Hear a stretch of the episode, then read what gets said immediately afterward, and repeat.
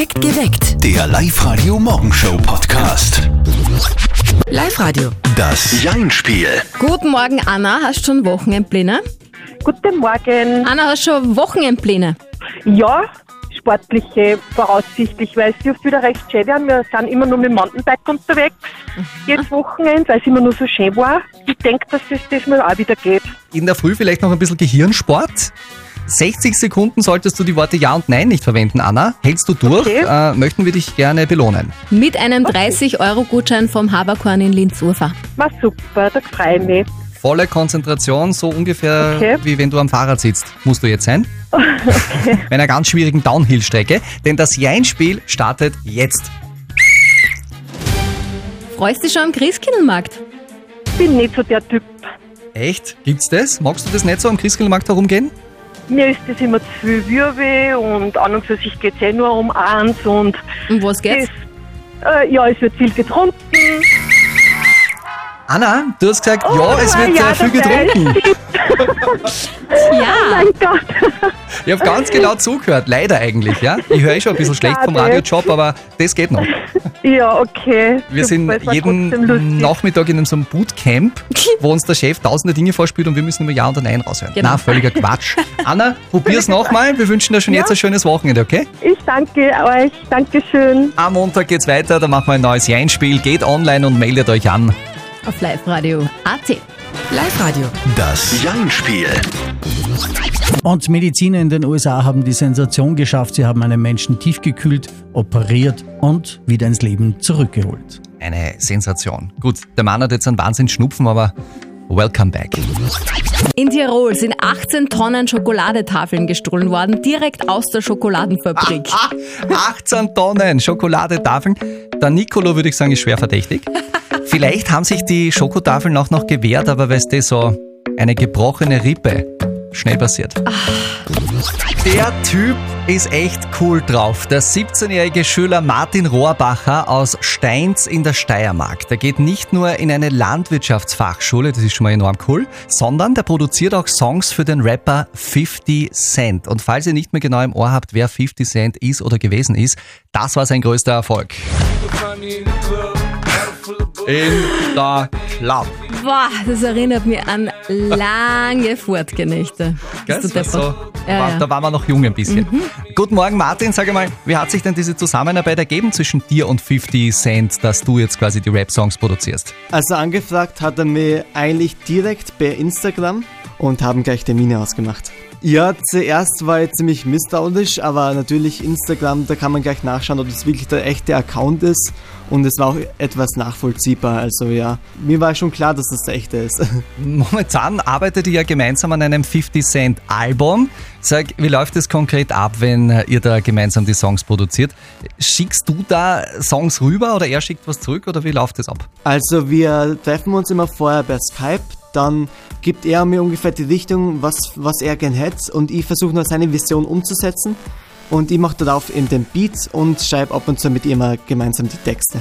Bitte? Boah, Lässig, oder? Wahnsinn. Kannst du machen mit 17. Wahnsinnsgeschichte. Der 17-jährige Landwirtschaftsschüler Martin Rohrbacher aus der Steiermark lebt einen unglaublichen Traum.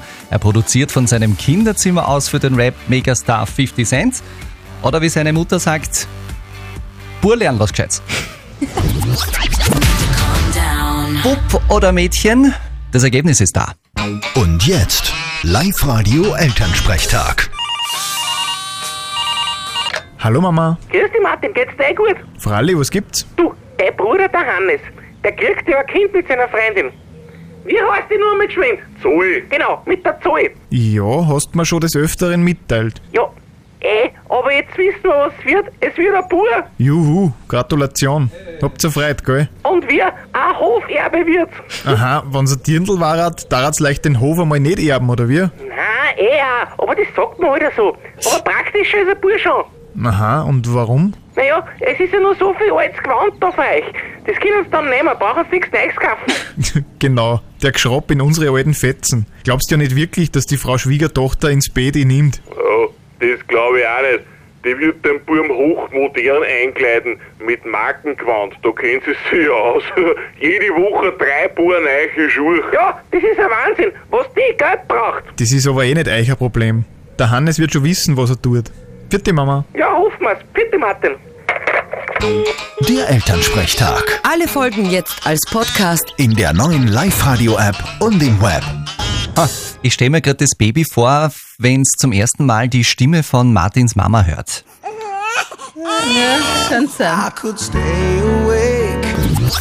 Baby an Bord. Die Elisabeth ist schwanger. Es ist schon ihr drittes Kind. Und es könnte alles so wunderbar und perfekt sein, nur gibt es da ein Problem, hat sie uns geschrieben über Live Radio AT. Nach zwei Buben hätte sich die Elisabeth so sehr ein Mädchen gewünscht. Es wird aber wieder ein Bub, das hat sie vor kurzem von ihrem Frauenarzt erfahren.